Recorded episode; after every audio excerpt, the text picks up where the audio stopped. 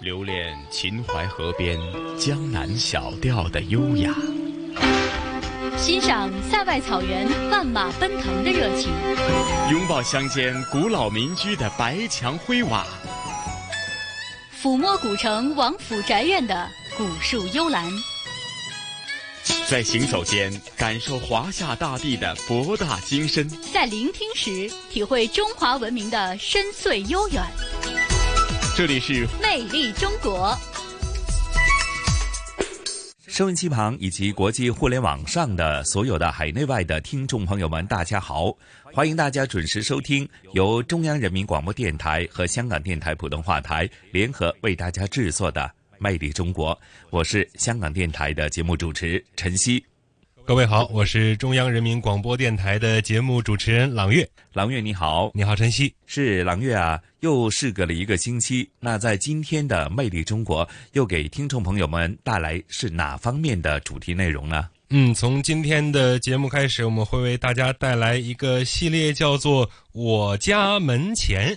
呃，这一系列的专题呢，我们会通过呃。国家全国从西南到东北的各个地方，我们会选取几个有代表性的地方，然后从住在当地的人他的家门前的一些细微的小的一些变化，来我们回顾过去的七十年来，新中国成立七十年来我们经历的这些所有的发展的变化，包括人民的生活也是越来越好，越来越方便。啊，等等等等，这样的一些呃变化和变迁，发生在每个人家门前的一些小事情。哦，朗月，听你这么一个介绍，我相信呢，啊，在新中国成立七十周年，呃，在走过的这七十年的历史的岁月过程当中，我相信呢，呃，在很多呃老百姓的家门前，或许呃改变呢，真的是翻天辟地，甚至是呃。甚至说，再回到过去曾经所呃印象当中的呃自己的家门前，或许现在已经是耳目一新。甚至说，我们经常提到，就是说，你会觉得，诶。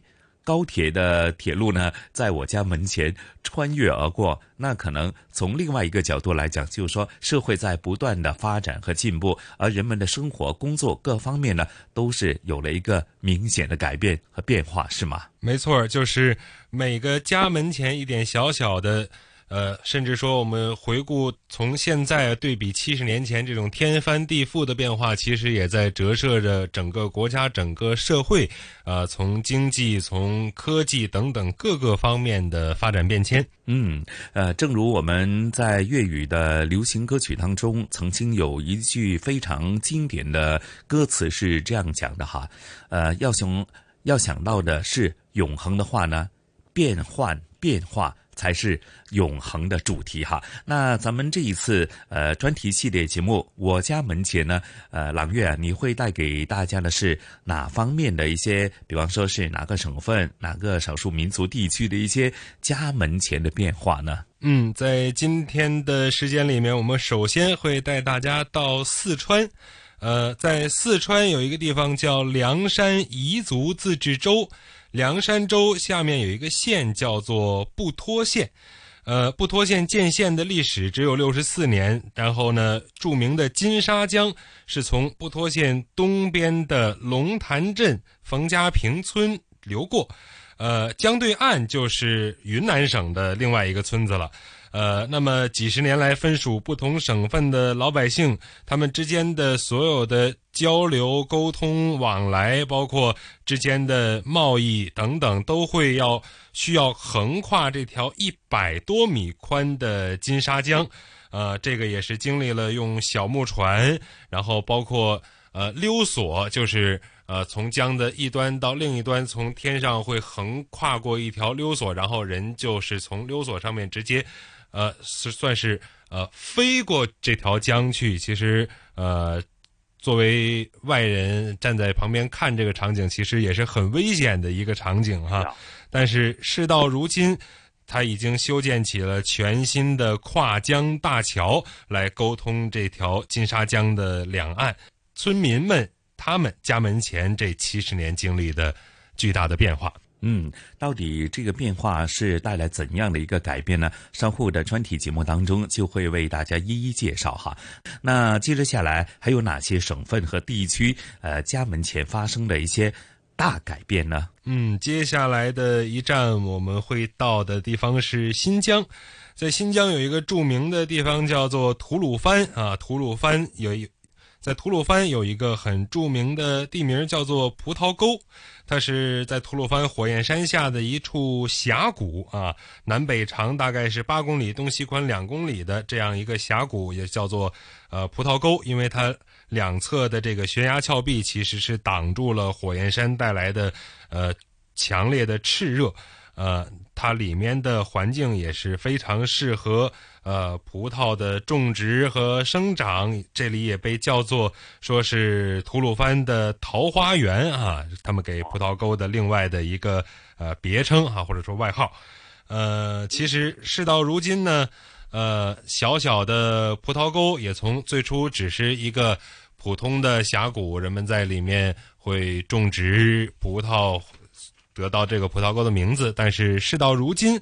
这个小小的葡萄沟不单单是呃一个只是葡萄种植生产的这样一个地方，它同时也成为了一家五 A 级的景区，它也吸引了很多的外来的游客到这里面来，不单单是品尝这里美味的葡萄，也欣赏这里的美丽的景色，感受这里宜人的环境，然后也会。见证这里全产业链的一个充分的发展。嗯，感受的是吐鲁番的葡萄熟了背后的所有的一些相关的细节哈。来自新疆方面的吐鲁番的一个呃变化改变哈。那接着下来还会介绍哪些地区呢？接着下来我们就要到中原了哈。我们从西南到西北，然后下一站在中原是河南。在河南省台前县姜庄村，啊，这里面被传说中是姜子牙的后裔的聚居地，但是呢，也一直以来也是一个深度贫困的一个村庄，啊，然后呢，在近年来的也是经过了一系列的扶贫改造工程，那曾经村子里面呃摇摇欲坠的，甚至被称作危房的这样的。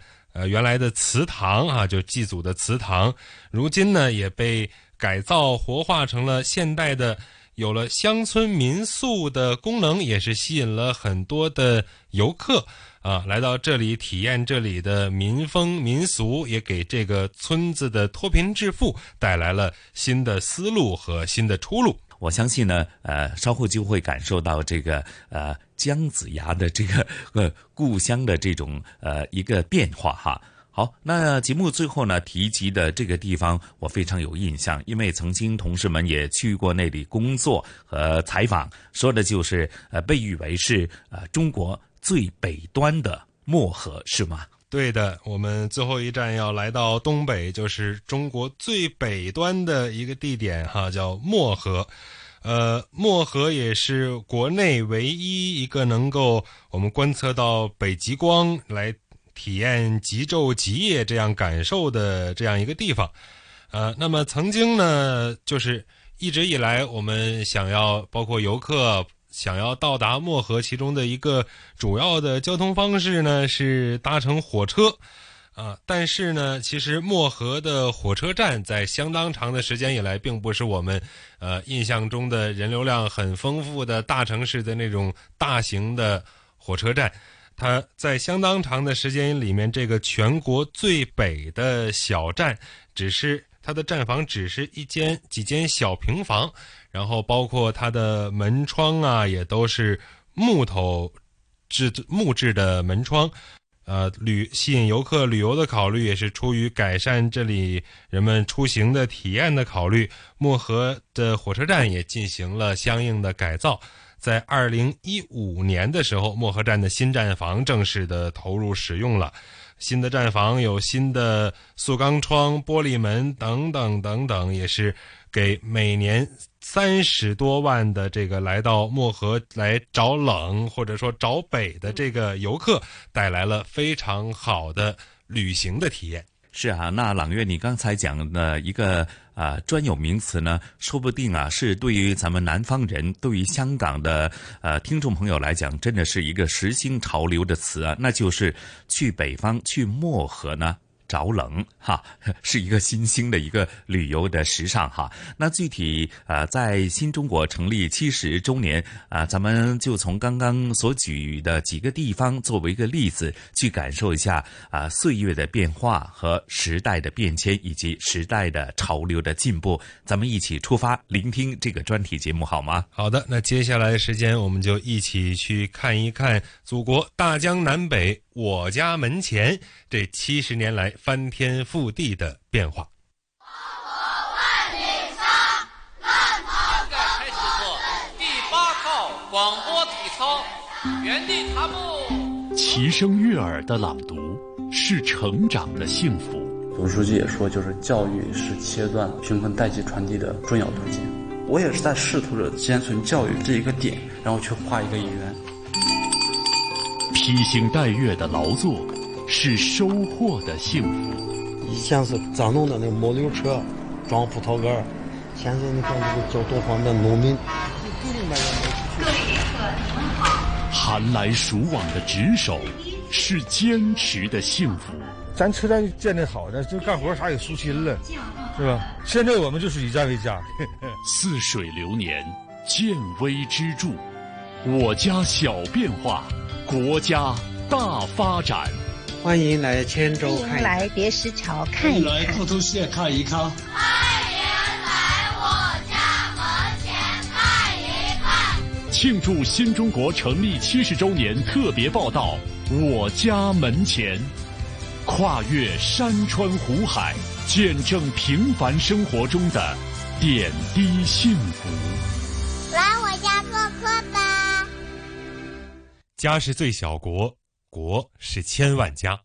我家门前那座山、那条河、那段路的点滴变化，随着历史车轮一起滚滚向前，汇聚成浩浩荡荡的时代潮流，为共和国的七十年长卷留下浓墨重彩的篇章。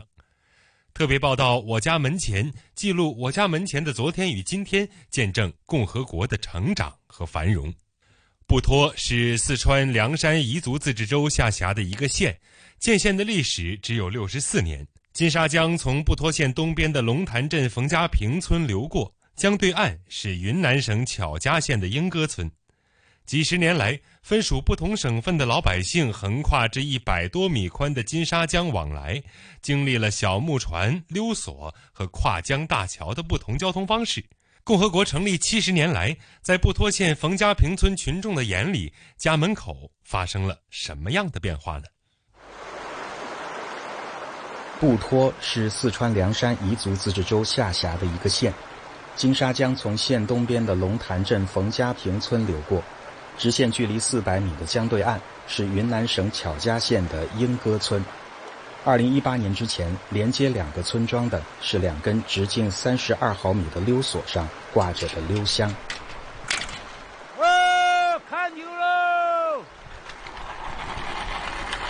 这个不到两平方米的溜香里，搭过外出求学的博士，装过锅碗瓢盆、牛马羊，载过沙子、水泥和砖瓦，做过数不清的新娘子和他们的嫁妆。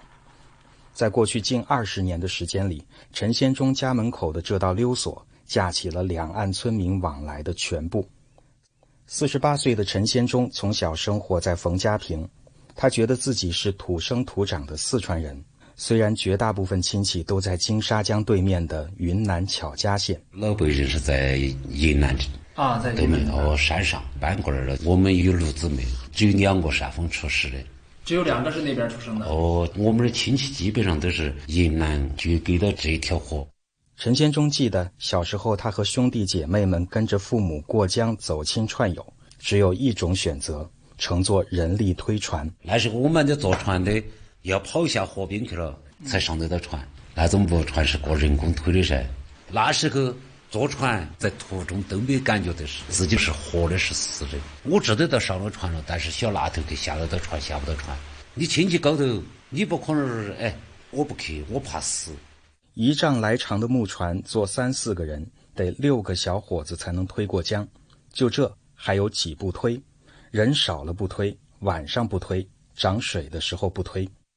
就在这片水域，上个世纪八九十年代曾经接连发生过两起人工推船翻到江里的事故。一九九九年，江两岸十户村民集资建起了这条四百八十米长、横跨金沙江的溜索。此前的人力推船宣布退休。开头的时候还是个人工拉，我的拉工你想嘛，像我们那时候体质又好，现在就只敢说是在箱子高头边上比一个动作给你看。要讲说是拉的，肯定都没得这种胆量。在江边的溜索上，陈先忠向记者演示怎么站在直径三十二毫米的钢丝上推着溜索过江。就是这样子，用两只脚踩在高头，身子拼到货箱里头，这样子脚杆一使力，它就往前面走了。脚蹬这个锁，然后手推那个箱子，是吧？哦，对对对。啊，往前走。啊啊，都是全靠脚，脚一走，他就围着围着就走了噻。一般性的都是两个了。两个人。嗯，两个人一般性就只能推三个。脚劲、手劲、胆量，缺一不可。陈先忠说：“这活儿太考验人。”后来就用机器来带动溜箱，一次能过得去五个人。五川人的时候，都离南方迎来的女娃儿都不敢嫁到我们四川人了，为的就是这一条河。后面来了这些牛啊，这些才迎来那些女娃儿才嫁过我们这方来。啊，就是社会的发展，慢慢慢慢一步一步的，咋个都一天比一天要好起来。好了，还想更好，或许这才是国和家不断前行的原动力。一个大桥全长三百八十五点五米，宽九米，跨越金沙江，与江面的垂直距离为两百米左右。二零一八年七月十号，被誉为亚洲第一高溜的莺歌溜索改桥项目——莺歌大桥建成通车，这成为四川全面结束溜索时代的标志。这座桥距离陈先忠家门口的溜索只有几百米。现在这个桥整起，哎，桥家这些就走马家猪儿为了去转来吃了饭，耍了转来以为猪儿。也不收钱是吧？大桥？哎，收啥钱？你直接修的双车道的那种大那种桥，这些可以说共产党投资进来是为了我们子孙后代，他们说就是好处，不是啥点吧点那种。陈先忠说，儿子是没见过他小时候坐过的小木船，船没见到过了。他现在才二十几。他都没出世的时候，这个牛就已经尽力了。但他坐过溜。哦，又肯定做过噻。反正有事情必须得要这个才过得到噻。孙子回来过两次。如今在成都生活的儿子也有了儿子，四岁的小家伙自然是没见过爷爷当年坐过的船，见了爸爸当年坐过的溜索，倒也不害怕。只是他再也用不着溜过江了。我家门前有座桥，从此村里的新房多了起来。嫁过来有十多二十年了。以前我来的时候，全部是土房嘛，他们修房子都很艰难的嘛。现在你看修通了，拉砖啊，各方面的比较方便。现在你看那些修房子的很多嘛，嘎。我家门前有座桥，从此江上的溜索成了历史。现在呢，就改桥啊，人家大车、小车都到我们门口了。桥通了，我好耍了嘛。哦，要去哪里玩，我坐起车就去了。这个还不好啊，这个东西修好了，我还幸福了啊。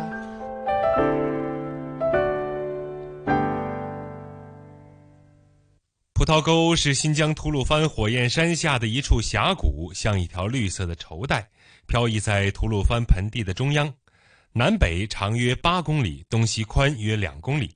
两侧的悬崖峭壁挡住了火焰山的炽热，沟谷狭长平缓，沟内溪流环绕。吐鲁番号称火州，而葡萄沟算是这里的桃花源了。九月，吐鲁番的葡萄熟了，记者来到当地维吾尔族村民买买提尼亚兹的家，从小小的葡萄沟到如今的五 A 级景区，听听他来介绍门前的葡萄树几十年来发生了哪些变化。新疆吐鲁番有个地方叫葡萄沟，那里出产水果。五月有杏子，七八月有香梨、蜜桃、沙果，到了九十月份，人们最喜爱的葡萄成熟了。这段小学课文形象介绍了葡萄沟的风土人情。葡萄沟是新疆吐鲁番火焰山下的一处峡谷，像一条绿色的绸带，飘逸在吐鲁番盆地中央。南北长约八公里，东西宽约两公里，两侧的悬崖峭壁挡住了火焰山的炽热，沟谷狭长平缓，沟内溪流环绕。这里是国家五 A 级景区，也是五十六岁的维吾尔族农民买买提尼亚兹的家。葡萄成熟的季节，买买提家里十二亩的无核白丰收了。二白嘛，这个产量高，呃，质量好，糖分也高，很多人喜欢吃吃的呢。很多那个来老板，这个往葡萄沟的那个山葡萄拉出去，外面拉出去的呢。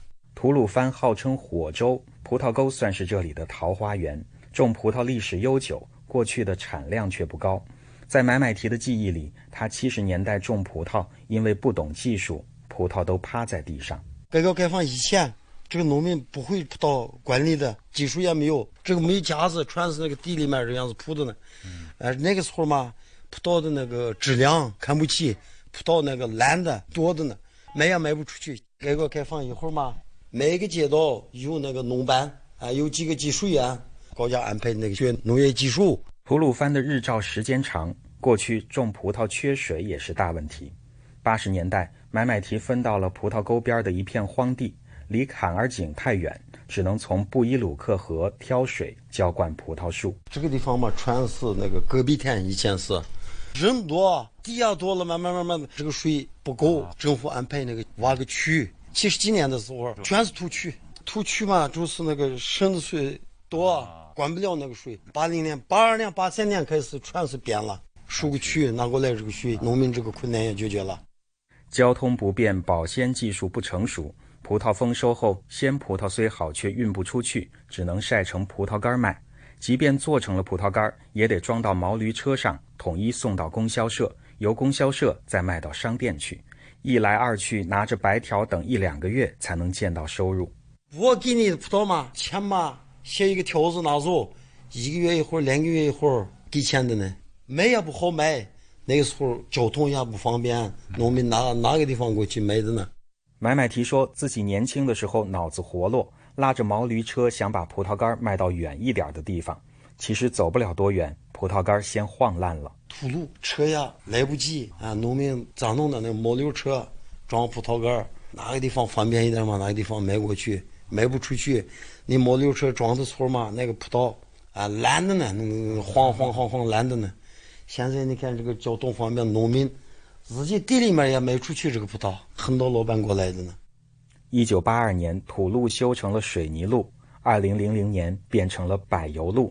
如今飞机、高铁通到吐鲁番，不到半小时高速路就能到达葡萄沟。路通了，全国各地的经销商排着队到吐鲁番收葡萄。不管是鲜葡萄还是葡萄干儿都不愁销路。这是谁家的呀？掉这么多葡萄晒的，每家都有。葡萄沟里每家每户都有土坯砌成的五六米高的阴房，四壁孔洞通风好，还避开了阳光的暴晒。鲜葡萄在阴房里阴干不到一个月，就能做成绿色的葡萄干儿阴干时掉下来的葡萄拿到太阳下暴晒，又能做成红葡萄干儿买买提这两天一边忙着卖鲜葡萄。一边已经在阴房里开始晾葡萄干儿，五斤鲜葡萄能晾一斤葡萄干儿。再过半个多月，晾好的葡萄干儿再送到专门的加工厂分类。阴干是绿的，晒干的嘛是红的。去皮就是把皮的去掉，再把烂的去掉，然后嘛，再把颜色分出来，红、黄、黑、中颗粒、大颗粒、小颗粒。葡萄价越价越高，收入也越来越好。一亩地能赚六七千块钱，是原来的三四倍。种了一辈子葡萄，买买提想着，他和妻子种不动葡萄的时候，就让儿子接着种，或者把地流转出去。政府的保障政策足够他们老两口生活。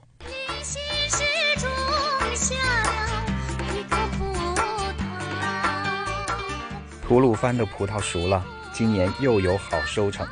过以前全部一万都卖两万，现在有五六万呢。吐鲁番的葡萄熟了，五 A 级景区迎来了更多的游客。就是感觉待客很热情，民风也比较淳朴。这块葡萄确实是比我们家乡的葡萄要甜，要好吃。采摘葡萄，大家玩的很开心，饭菜很好吃，大盘鸡、手抓肉都吃了，感觉非常好。吐鲁番的葡萄熟了，甚至留下了爱它的外地人。因为小学课本上学了嘛，从那个时候就开始对葡萄沟有概念。我在葡萄沟待六年，不像其他地方的景区景点，景区升格了，原有的生态没有了。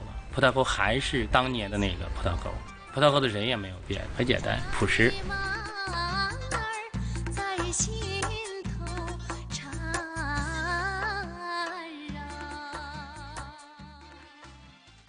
河南省台前县姜庄村是宋凤英老人的家乡，也是传说中姜子牙的后裔的聚集地，同时也是深度贫困村。两年的扶贫改造工程过去，从摇摇欲坠的土屋变身为现代的乡村民宿，给村民的生活带来了怎样的变化呢？黄河从七十六岁宋凤英老人的家门前流过。一九六二年。她嫁到了这个国家级贫困县里的深度贫困村——河南省台前县姜庄村。四百年前，传说中姜子牙的后裔其中一支姜氏先祖在这里开荒种地。村里的那本乾隆八年的姜氏族谱显示，至今传承了九十六代。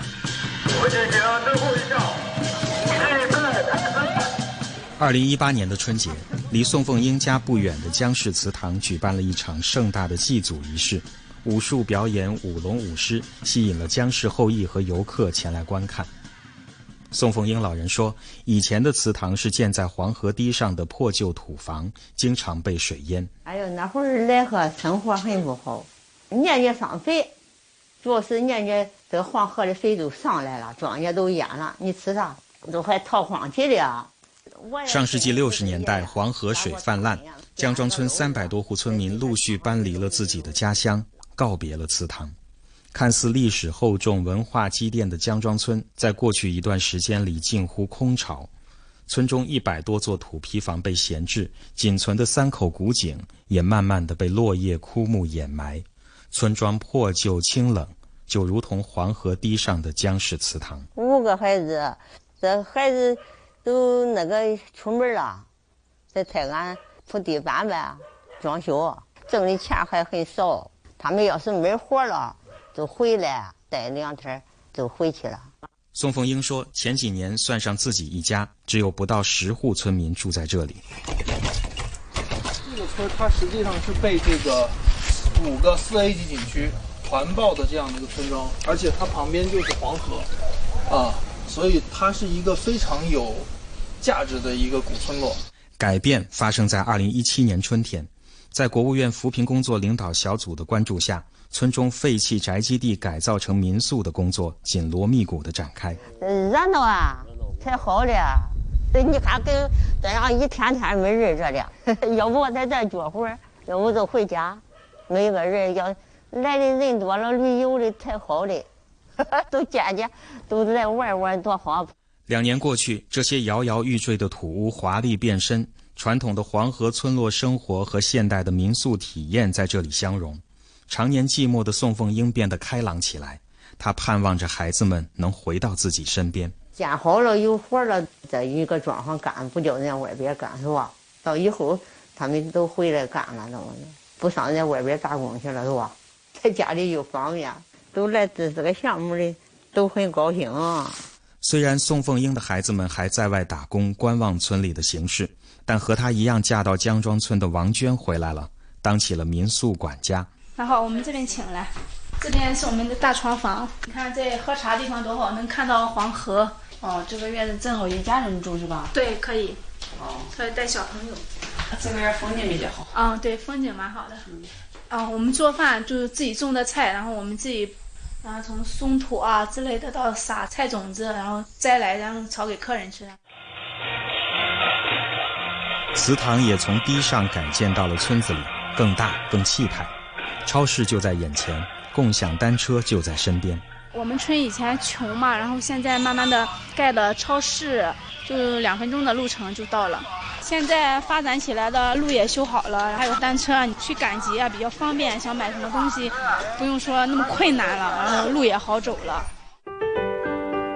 黄河边的荒村摇身一变成了网红打卡点。好多人呐，每天都像那个赶集似的。台前的县城里边的呀，好多很远的村子都过来看一下。快手上啦、抖音上啊，拍个视频上去，都觉得哎，那地方建设的特别的好。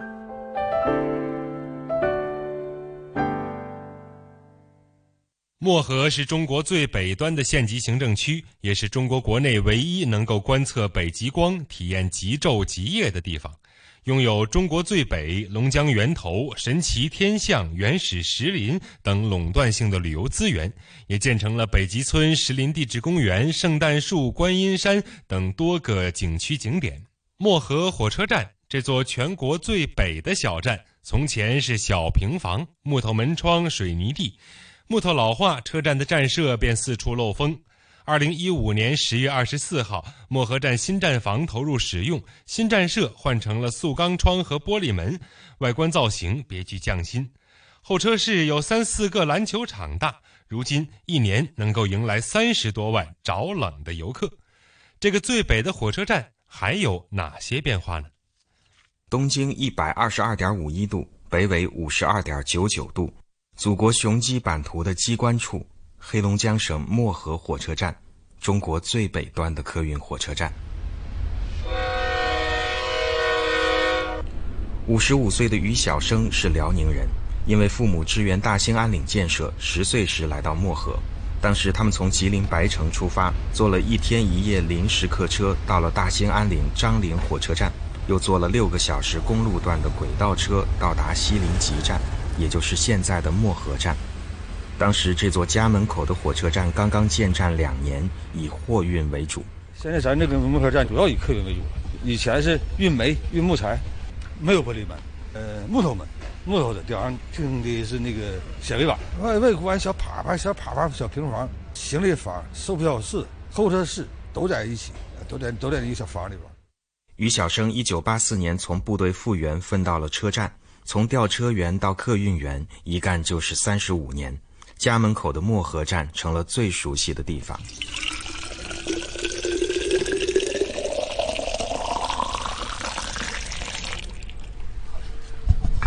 看这水现在达到一百度，这开水。之前咱那个是水开了，放那一会儿就是就达不到那么大度数了。客运值班员于小生的一天从接一杯热水开始。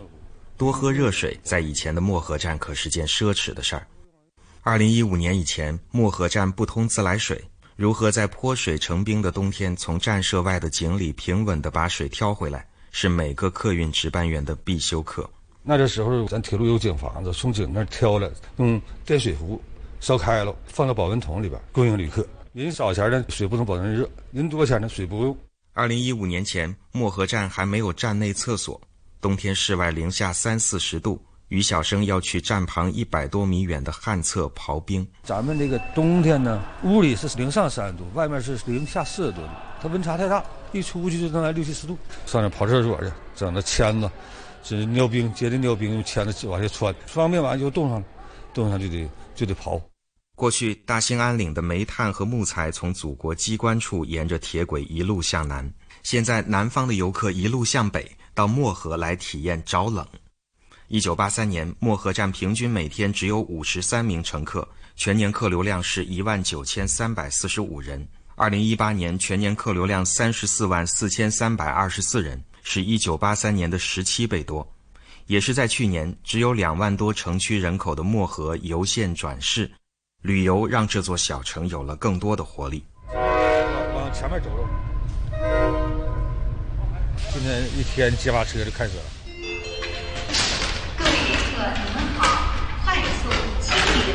列车。列车停靠，车厢门和站台在同一高度对接，伴随着一声声渡板打开的声音，行李箱的轮子和地板亲密接触，四方来的游客们又走向四方。站台以前就低站台呀，旅客上下车特不方便，尤其岁数大的，他得走那个车梯子。现在都变成高站台了。那个车一停以后，站台和车门是平的，打上渡板，走平道似的。九月初的漠河，早上的气温已经是个位数。接完这一趟车，于小生回到暖和的大厅里，等待下一趟列车到来。咱车站建得好，的，这工作环境也好。现在我们就是以站为家，一年的时间在车站待半年，工作环境好了，干活啥也舒心了，是吧？家门前的火车站，站已经成了家。变化都在眼里。现在你哪有说拿大包小流？现在扛的非常非常少了。过去第一半袋土豆，现在需要吗？不需要了。你就随身携带的旅行物品，家门前的火车站翻修一新，以前每天只有几趟车，现在有十几趟。过去那个就那两趟车，你就得等。你客车的声音，它就比较发闷；货车那就咕噜咕噜咕噜，那指定能有区别的。人流那时候少，将来以后咱这嘎如果要开发旅游，这个旅游的事业要是发展的好，人不更多。聆听东方神韵，乘船瑰丽宝藏。凉风有信呢，秋月无边。遗产要活化才是遗产，穿越古今，感悟人文，魅力中国。每个星期天中午十二点，香港电台普通话台，让魅力更美丽。听众朋友，大家好，欢迎您继续锁定收听由香港电台普通话台和中央人民广播电台为您共同带来的《魅力中国》节目。我是中央人民广播电台的节目主持人朗月。听众朋友们，大家好，我是来自香港电台的节目主持陈曦。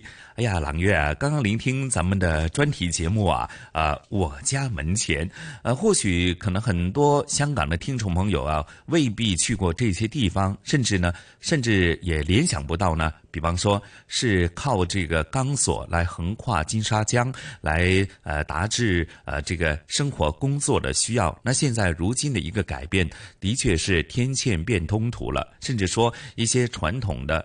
呃，认为落后的东西，呃，经过了这个我们的灵活的运用和因地制宜，又成为了一个时尚的这个呃旅游的一个潮流方向哈。的确呢，这七十年的改变呢，呃，不仅仅是岁月的变迁，更多的是留下了在变迁过程当中啊，咱们的发展和人们的改变的种种的痕迹啊。没错，就是。呃，从一个一个小家庭门前一点一点的改变，其实真正折射的是过去几十年来，呃，从每个人到整个社会、整个国家巨大的发展、巨大的进步和巨大的变化。嗯，呃，我们继续说，我们不断的发展的同时呢，其实不断的变化，最终的目的其实就是一个永恒向前发展的一个永不停止的一个。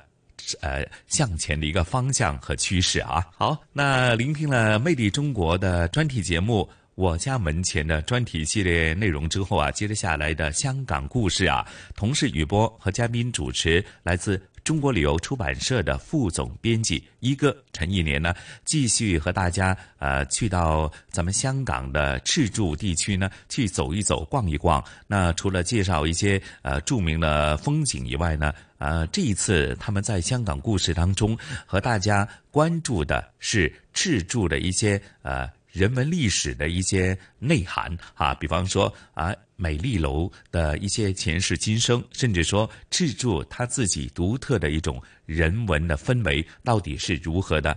那接着下来，咱们也事不宜迟，那聆听着呃香港故事，跟随着雨波和一哥的脚步，咱们再到赤柱去走一走。逛一逛好吗？好的，那接下来我们就继续走进赤柱，来感受那里呃独特的人文历史的独特风貌。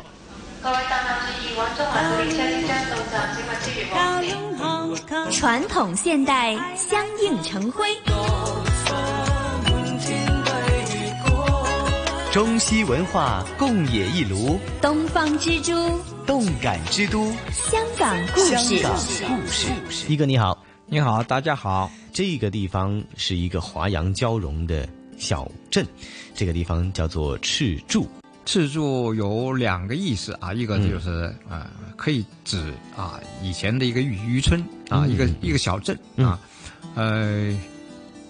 也可以指是一个半岛啊，因为这确实是一个半岛，而呃，这个小镇就不分布在这个半岛上啊，而且还有别的一些东西啊，也也有啊郊野啊不住人的地方啊，啊，另外还有军事基地的，就是它很复杂也很丰富啊，嗯嗯，呃，像个城区一样啊，啊对，嗯，社区，呃，为什么说它是个镇呢？嗯，那我就讲讲啊，香港的历史啊，就是。呃，香港在英国人打进来之前，呃，也就是一八四一年之前，嗯，呃，他呃呃，就是这个这香港岛这么大，也才有四千来人啊，加上一些流动的，嗯。呃，大致上也就是七千人罢了。就是嗯嗯嗯。香港有这么大的一一个地方啊，嗯。七十多平方公里，呃，也才那么呃不到万人。嗯呃，而原住民就是呃四千二百八十人啊，据统计啊是四一年五月的统计。一八四一年的一个人口统计哈啊，就是一八四一年啊，嗯嗯。啊，其中超过二千人，呃，差不多一半就是住在赤柱的。哦，已经占到一半了，哎，就是说接近一半，，嗯。说明这里当时是主要的居民点。嗯啊嗯嗯那么啊、加上一些呃呃以前的商业活动，这就是一个小镇了。啊嗯，很有历史的一个哎呃小镇，哎，在一八四一年啊，英国人打到占领了香港。嗯，呃，这个时候呢，他们要考虑建立一个首府啊，因为他要建城啊，后来叫做维多利亚城。嗯，呃，要建一个啊殖民地的首府啊，第一个选点就是在此处啊，呃，那当然，首先是这里的人口是比较多，嗯，啊、另外呢，其实条件也不错，嗯，但是最终没有选到这儿，就是啊、最最终还是想到呃港岛的北岸啊，嗯。也就是呃现在的中上环呐、湾仔这一带，在那边开发成为城区，嗯。啊，那是因为呃考虑到一种地缘上的需要啊，那就是嗯。啊，因为跟啊大陆方面的联系，就是最近的大陆就是呃九龙半岛，嗯啊，因为北北岸靠近九龙半岛，因此呢，呃，香港岛的首府啊还是选在北岸比较方便啊，嗯。因此呢，就啊后来的维多利亚城就在北岸建成了，嗯。而赤柱呢，就退而其次就变成了一个什么一个军事的基地。啊，嗯。在这儿设有军营、有炮台，嗯。啊、等等啊，而且呃洋人呢、喜欢住的，呃诗意一点啊，嗯就所以也选在有不不少的英国人就就住在赤柱啊，嗯呃，赤柱这个名字啊，呃是来源于红棉，红棉树，对啊、因为那个时候啊，就有很多的木棉树啊，围绕着这个村子啊，嗯。呃，或者是小镇啊，呃，每到三月的时候呢，就木棉花开了，哇，就是一片红，呃，赤就是花，柱就是这个树干啊，嗯，红花和树干啊，这样的也一种啊，呃，特别的树种就、嗯。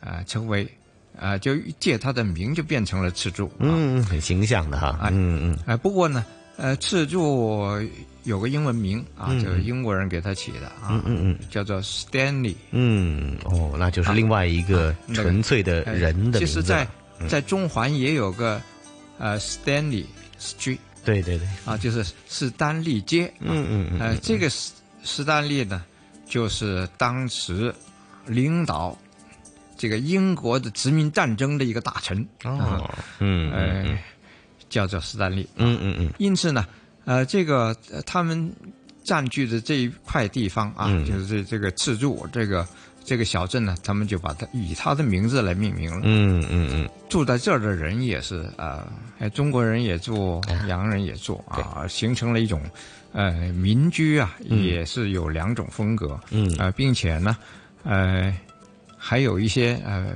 呃，可以说是政府的建筑啊，嗯。啊，譬如像呃，现在还可以看到的是旧赤柱警署啊，这是一座有一百几十年历史的建筑了啊，嗯嗯嗯。呃，这个呃呃是比较典型的警署建筑，啊、嗯。就是呃线条比较硬朗简单啊，嗯。呃，它是香港最早建成的六六座啊、警署之一，嗯，而现在别的都拆掉了，嗯 就剩它就剩它啊，就是一个呃硕果仅存的啊，嗯。一一一座啊，建于一八五九年嗯。的这个警署，嗯，超过一百五十年的历史啊，嗯呃，现在还在呢，但是呢，呃，虽然是叫做法定古迹啊，法定古迹是不能拆的，一定得呃养着它来用啊。嗯现在的公用呃用什么嗯养它呢？嗯现在就把它呃改做超级市场啊，哦 就是嗯用着它就呃就就有用了嘛。嗯，挺有意思啊！用呃旧的警署来改装而成的超级市场，里面会保留着一些非常有特色的警署的风味哈。还有一座呃最大的建筑，可以说是呃在赤柱最大的建筑，叫做嗯美丽楼。嗯，是移民过来的美丽楼。美丽楼啊，原来不简单啊，是驻港英军的办公大楼。哦，但是原来不在这儿啊，因为嗯这里的地位还不至于啊变成了一个总部啊。嗯，哎，这个办公大楼啊，美丽楼原来在中环。嗯啊，一八四六年就已经建成啊，这个啊、后来又改成这个军官宿舍呀，呃，军事俱乐啊、军官俱乐部啊，还有前后都做过很多的这个政府的的的建呃这个办事处啊，呃所以这座楼本身很有啊、历史感。嗯，拆掉它多可惜啊！哎、在这个一九八二年是决定把它拆了，嗯。但是不能够毁掉啊，就是把它，哎、完整的移到了这个次柱，要把它呃重新的呃建起来也真不容易啊，嗯。就是三千多件的构件啊，嗯嗯，要用很精确的方法才能镶嵌起来啊，就是呃最终又变成了一座美丽楼。啊、这个美丽楼又干什么了呢？嗯。啊，美丽楼呢就最终就走向了这个商业用途啊，就变成商场和这个呃有特色的餐馆啊，嗯。当然这是要。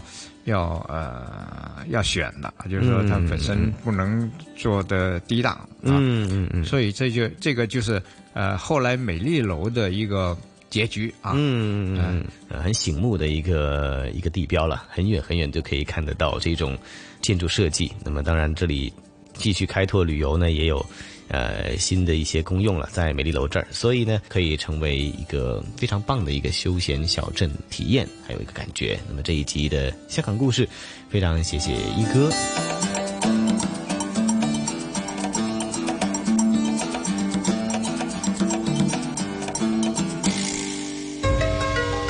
在行走间感受华夏大地的博大精深，在聆听时体会中华文明的深邃悠远。魅力中国。魅力中国。是了，这里还是由中央人民广播电台以及香港电台普通话台为大家联合制作的《魅力中国》。那通过这个专题节目呢，令大家对内地的无论是名山大川，还是呃社会的生活的每一个细节呢，都有更具体的了解。同时，聆听咱们香港故事呢，或许呢又重新发掘香港值得大家去关注的一些地区，甚至呃曾经大家呃有所忽略的一些人文风情。那比方说，可能过去总觉得香港是一个啊呃高度现代化的一个繁嚣的现代化大都市啊、原来在赤柱，甚至是在香港的一些郊野的地方，依然可以感受到一些文化历史的氛围。呃，希望大家继续的密切关注咱们的节目啊。嗯，是的，其实，呃，听过了今天包括我家门前的专题，也包括香港故事关于赤柱的人文历史的讲述，其实我们也是呃从这里面聆听到了有历史、有发展、有变化，也有今天的美好。我们也是有一句话叫“知往见今”嘛，我们也是能够从这些呃历史的。风貌和过往的经历里面，看到未来的美好的期望。嗯，是的，那咱们今天的《魅力中国》的节目时间就暂告一个段落。那朗月和晨曦约定大家下星期同样的节目时间，约定大家了，再会。好，下周不见不散，再会。